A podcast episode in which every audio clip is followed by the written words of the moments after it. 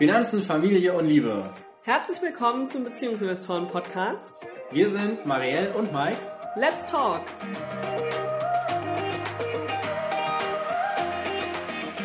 Kennst du das Gefühl, dass ihr in eurer Beziehung gerade den nächsten Meilenstein gegangen seid? Ihr seid gerade zusammengezogen und eigentlich sollte jetzt alles schön sein, doch stattdessen heißt es jetzt erstmal sich aufeinander einstellen und einige kleine bis vor allem große Herausforderungen bewältigen. Und genauso war es bei uns. Wir haben eigentlich gedacht, boah, wir ziehen zusammen, aufregend, neu, neugierig, wie wird das Ganze sein? Und wir hatten dann auch kleine Sachen, wie zum Beispiel, welche Zahnpasta benutzen wir. Da waren wir uns uneinig. Lösung war einfach, wir haben einfach zwei verschiedene genommen. Aber es gab auch größere Sachen, zum Beispiel, wie organisieren wir unsere Finanzen so, dass wir uns nicht jede Woche, jeden Monat darüber streiten, das Ganze ausdiskutieren müssen und sich vor allen Dingen niemand benachteiligt fühlt. Und dabei ging es vor allem um die typischen Alltagsfinanzen, wie zum Beispiel Lebensmitteleinkäufe, wie die Miete, von welchem Konto das abgeht und aber auch Dinge wie Anschaffungen, ja, wie verteilen wir Möbelkosten, wie verteilen wir die Internetkosten. Also es gibt so viele unterschiedliche Geldbeträge, die jeden Monat unsere Beziehung belastet haben, über die wir einfach sprechen mussten. Und das hat dazu geführt, dass wir ja relativ schnell ein Kontenmodell entwickelt haben. Und darüber möchten wir heute sprechen. Genau, aber bevor wir jetzt zum Kontenmodell kommen, lass uns noch mal einen kurzen Schritt zurückgehen. Du hast gerade auch schon gesagt, Anschaffung. Anschaffung war bei uns erst recht einfach geregelt. Da hast du gesagt, ich bezahle alles und wenn wir uns trennen, dann ziehst du aus. Und ich behalte alles. du behaltst alles. Ja, aber äh, das, das war eben auch nur am Anfang so, gell? Also das kam dann zu einem späteren Zeitpunkt schon. Also als wir so ein Jahr zusammen gewohnt haben, dann ja. haben wir uns das erste Mal entweder einen Schreibtisch oder Bücherregale. Eins von beiden hatten wir dann gekauft. Bücherregale, glaube ich. Bücherregale. Und da war dann das erste Mal das Thema, okay, wie teilen wir jetzt diese Anschaffung auf? Äh, ja, also das hatten wir relativ schnell äh, geregelt. Aber was ein riesengroßes Problem war, war tatsächlich diese Einkaufssachen. Diese alltäglichen Lebensmittel, Hygieneprodukte und so weiter. Also alles, was man im Supermarkt kauft. Ja, und eben auch Restaurantbesuche, äh, Freizeitaktivitäten. Also wenn wir jetzt gemeinsam was essen gehen, gemeinsam Minigolf spielen, wir haben das zu der Zeit recht regelmäßig gemacht, dass wir solche kleinen Ausflüge hatten. Ja, das war dann am Ende des Monats doch immer recht nervig. Und Vielleicht warum war es nervig? Es war nervig, weil wir es ausgeglichen machen wollten. Wir wollten alle Ausgaben relativ 50-50 eigentlich aufteilen. Das heißt, wir haben gesagt, bei den Alltagsausgaben soll mal der bezahlen, mal der und wir gleichen es am Monatsende aus. Und bei Freizeitaktivitäten haben wir eben auch gesagt, mal lade ich zum Eis ein und mal lädst du zum Eis ein. Aber natürlich erinnert man sich dann nicht mehr, wer hat denn jetzt zuletzt eingeladen oder wer hat denn die, bei den Einkäufen mehr gezahlt. Und dann ging es eben los. Genau, und ein großer Punkt war bei uns natürlich auch noch die Spritkosten.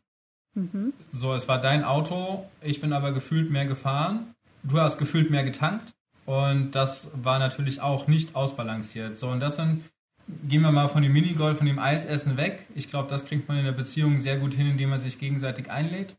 Aber diese anderen Sachen, die ja in der Summe sich irgendwo zwischen 300 und 1500 Euro im Monat bewegen, da ist es halt einfach nicht mit so einem Bauchgefühl getan. So, weil das.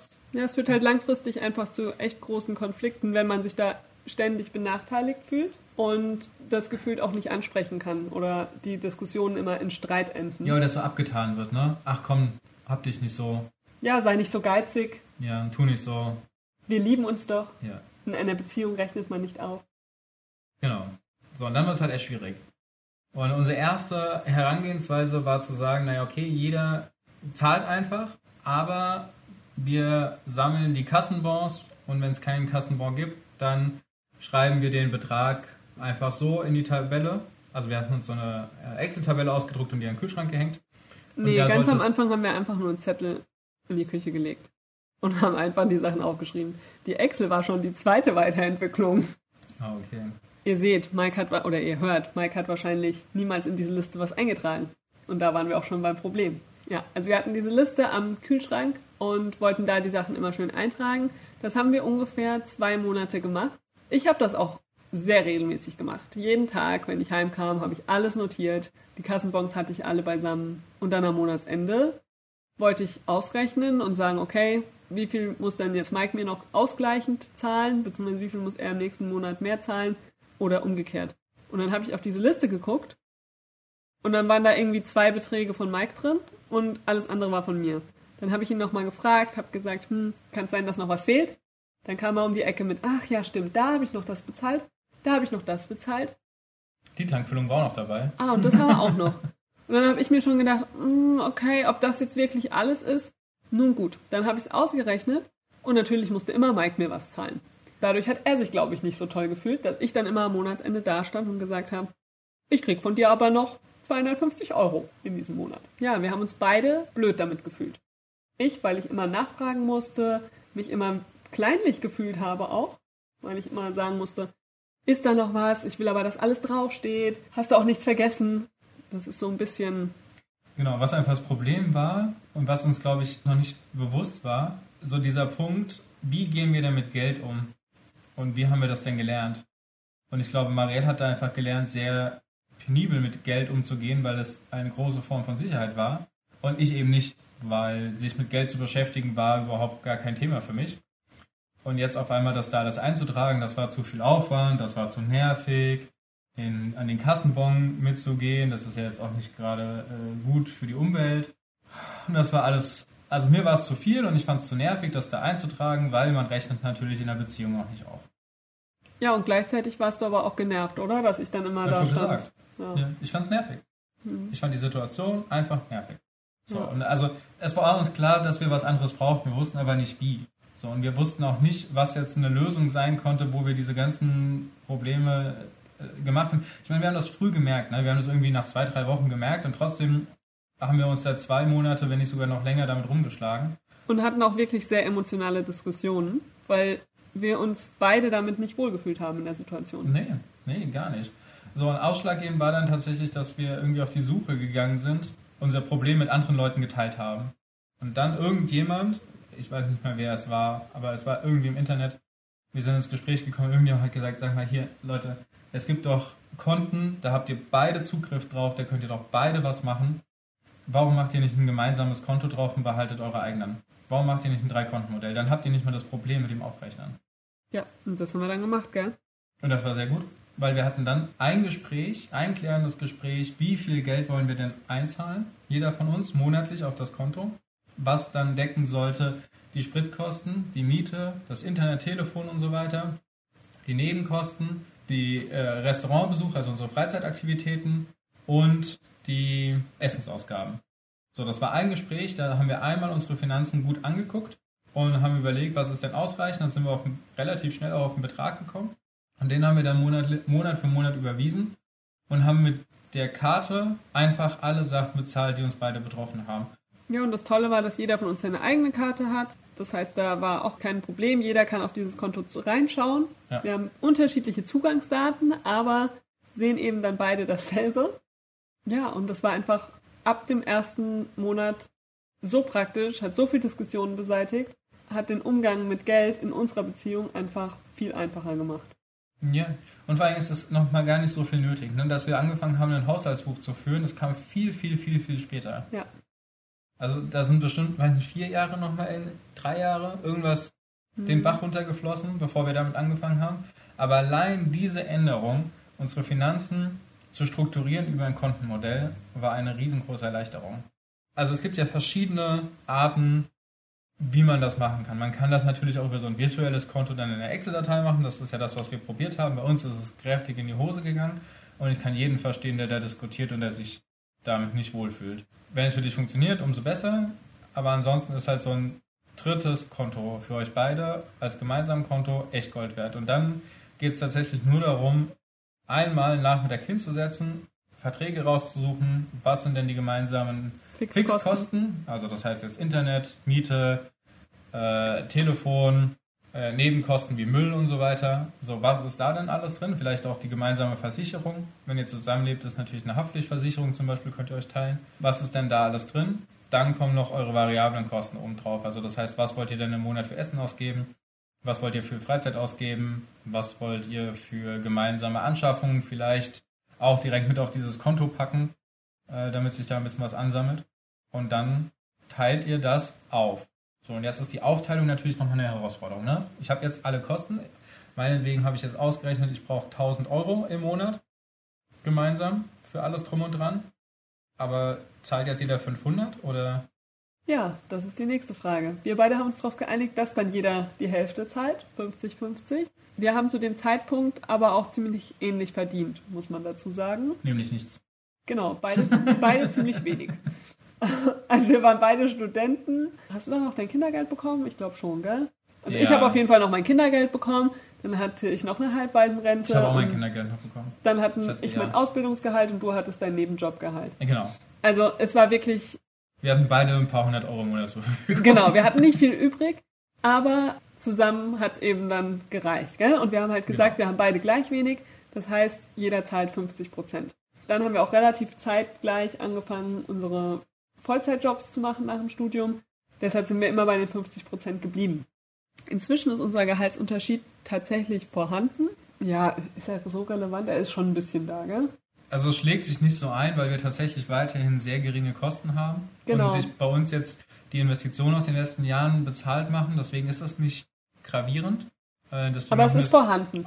Und man Ja. könnte jetzt natürlich diskutieren, muss jetzt derjenige mehr zahlen, der mehr verdient? Die Diskussion haben ja auch ganz viele Paare, vielleicht auch wenn der eine noch in der Ausbildung ist und der andere schon voll verdient, dann ist das ja eine typische Diskussion, die wir immer wieder mitkriegen. Da ist jetzt natürlich die Frage, es gibt zwei Herangehensweisen aus meiner Sicht. Zum einen kann man sagen, ja, derjenige, der mehr verdient, zahlt auch mehr und unterstützt damit natürlich auch den Partner dass man den gemeinsamen Lebensstil auch so haben kann, wie das beide haben möchten. Weil wenn beide 50-50 zahlen, dann muss man sich natürlich auf den Lebensstil des Geringverdienenderen eher orientieren. Ja? Und wenn das der Mehrverdienende nicht möchte, dann muss er in der Regel auch einfach ein bisschen mehr beisteuern.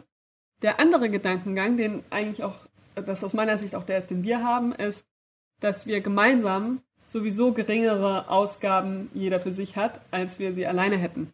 Also wären wir getrennt, und würden jeder in einer Wohnung leben, hätte jeder Miete, hätte jeder Lebensmittelkosten, hätte jeder Putzmittel, was auch immer, also solche Fixkosten. Wenn wir das dann, diese beiden getrennten Haushalte zusammenrechnen würden, wären wir auf jeden Fall bei einem deutlich höheren Betrag. Das heißt, wir sparen ja beide dadurch, dass wir zusammenleben. Jetzt leben wir natürlich nicht deshalb zusammen, aber dennoch ist es ja so, dass wir beide davon profitieren. Und deshalb fanden wir es eigentlich auch immer fair, die 50-50-Aufteilung zu haben. Genau, es geht halt bis zu einem gewissen Grad. Genau. So, ich, also ich sag mal, genau dieser Aspekt lässt halt zu, dass man eine Bandbreite hat, wo man sagen kann, naja, das passt jetzt noch so, dass man 50-50 macht. Also ich sag mal, wenn der eine 1400 netto hat und der andere hat 2100 netto, so ich glaube, dann ist das vermutlich noch einfach im Bereich, wo man sagen kann, komm, wir machen 50-50, weil die Ersparnisse auch einfach vorhanden sind. Ich finde, es sieht aber ganz anders aus, wenn der eine jetzt eine Werkstudententätigkeit hat und irgendwie im Monat 800 Euro da rauskriegt und äh, der andere arbeitet Vollzeit bereits als Senior und hat irgendwie viereinhalb netto raus. So, ich finde, dann geht das einfach nicht 50-50. Außer man wohnt halt in der Studentenbude von den Werkstudenten. So Genau. dann kann man sagen, okay, dann ist der Lebensstil halt noch auf Studentenniveau, aber wenn er auf den viereinhalb netto sein soll, Oder in der Mitte. so, dann geht das halt nicht. Und dann muss man auch hergehen und muss gucken, was sind denn da für mögliche Lösungen, dass man auf einen Nenner kommt. Das kann sein, sich prozentual an dem Gehalt ori zu orientieren. Es kann sein, dass man äh, fixe Beträge sagt. Also das heißt, der eine muss irgendwie 150 beisteuern, während der andere irgendwie Den Rest übernimmt. den Rest übernimmt, genau.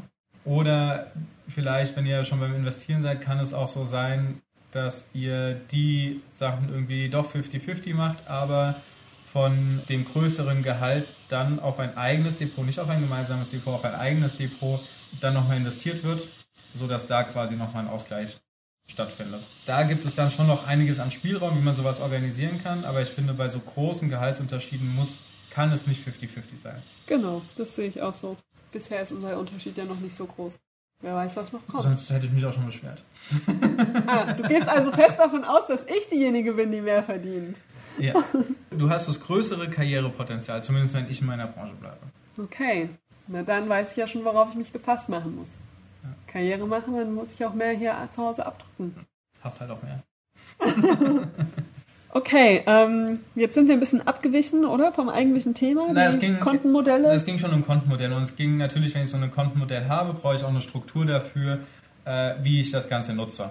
ja. Also Und wie ich die Kosten darauf austeile und so weiter. genau. So, aber ich sage mal, das ist ein initialer Aufwand. Das ist einmal ein Nachmittag mit allem drum und dran. Dann richtet ihr die Dauerverträge ein für die fixen Sachen, für eure Verträge und dann läuft das Ding. Und dann werdet ihr schon sehen, das Geldthema entspannt sich.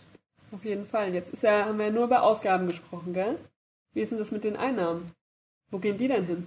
Genau. Also, wenn wir jetzt noch an diesem Thema sind, so wie wir damals, wir sind jetzt gerade frisch zusammengezogen, wir merken, boah, das mit dem Geld so funktioniert äh, vorne und hinten nicht, wir streiten uns mehr, als dass wir das Zusammenziehen genießen, dann ist auf jeden Fall der Punkt, dass die Einnahmen, die individuellen Einnahmen auch auf die individuellen Konten gehen. Warum? Weil das dein Geld ist und auch erstmal bei dir bleiben sollte. Und es ist gerade eine Phase, gerade das Zusammenziehen ist eine Phase, wo man sich auf einer ganz anderen Ebene kennenlernt als Paar, wo man ganz viele Herausforderungen zu bewältigen hat. Ich habe gerade schon gesagt, das fängt bei so Sachen an wie einer Zahnpasta. Und nicht nur der Geschmack, sondern auch die Bedienung. Also es gibt Leute, die drücken einfach so in der Mitte drauf und dann kommt irgendwas drauf und andere Leute machen das ganz penibel von hinten.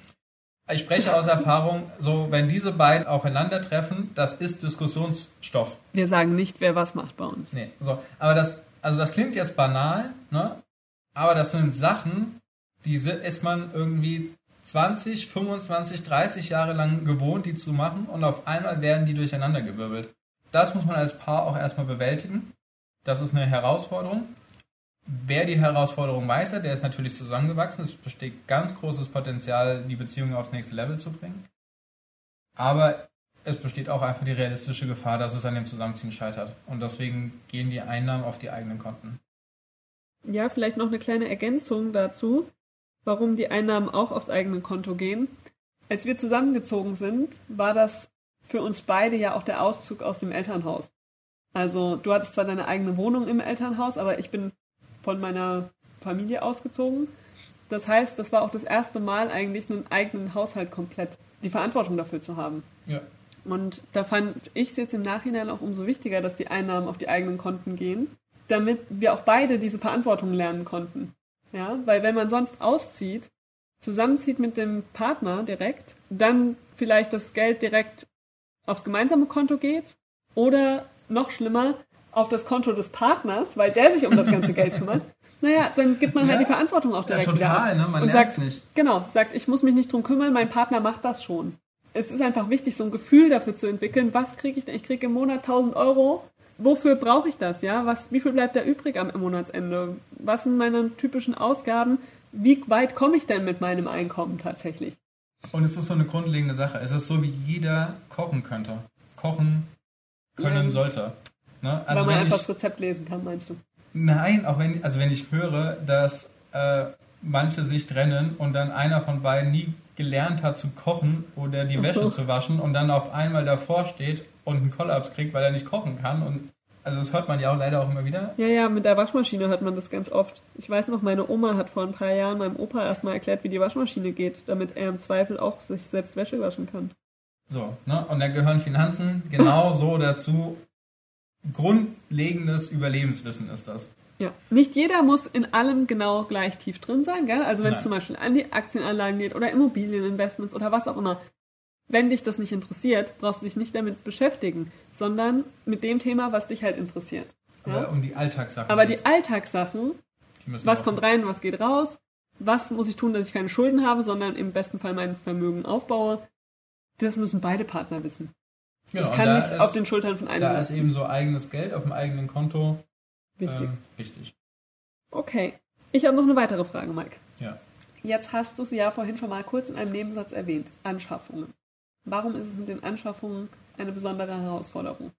Naja, Willst du da vielleicht auch noch mal was erzählen, wie sich das bei uns entwickelt hat mit den Anschaffungen? Wir haben ja vorhin schon gesagt, dass wir am Anfang, erstmal habe ich alles angeschafft und dann haben wir eigentlich auch angefangen, die Sachen 50-50 zu kaufen, gell?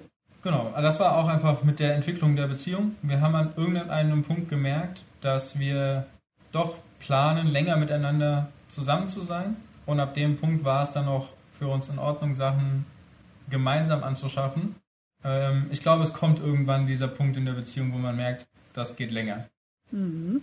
So am Anfang der Beziehung haben wir gedacht, das ist ein One-Night-Stand. Dann haben wir gedacht, naja, okay, komm, den Fling können wir noch ein bisschen länger machen. Und dann irgendwann kam halt doch der Punkt, naja, tatsächlich ist es so, wir können uns auch vorstellen, die nächsten Jahre noch miteinander zu verbringen.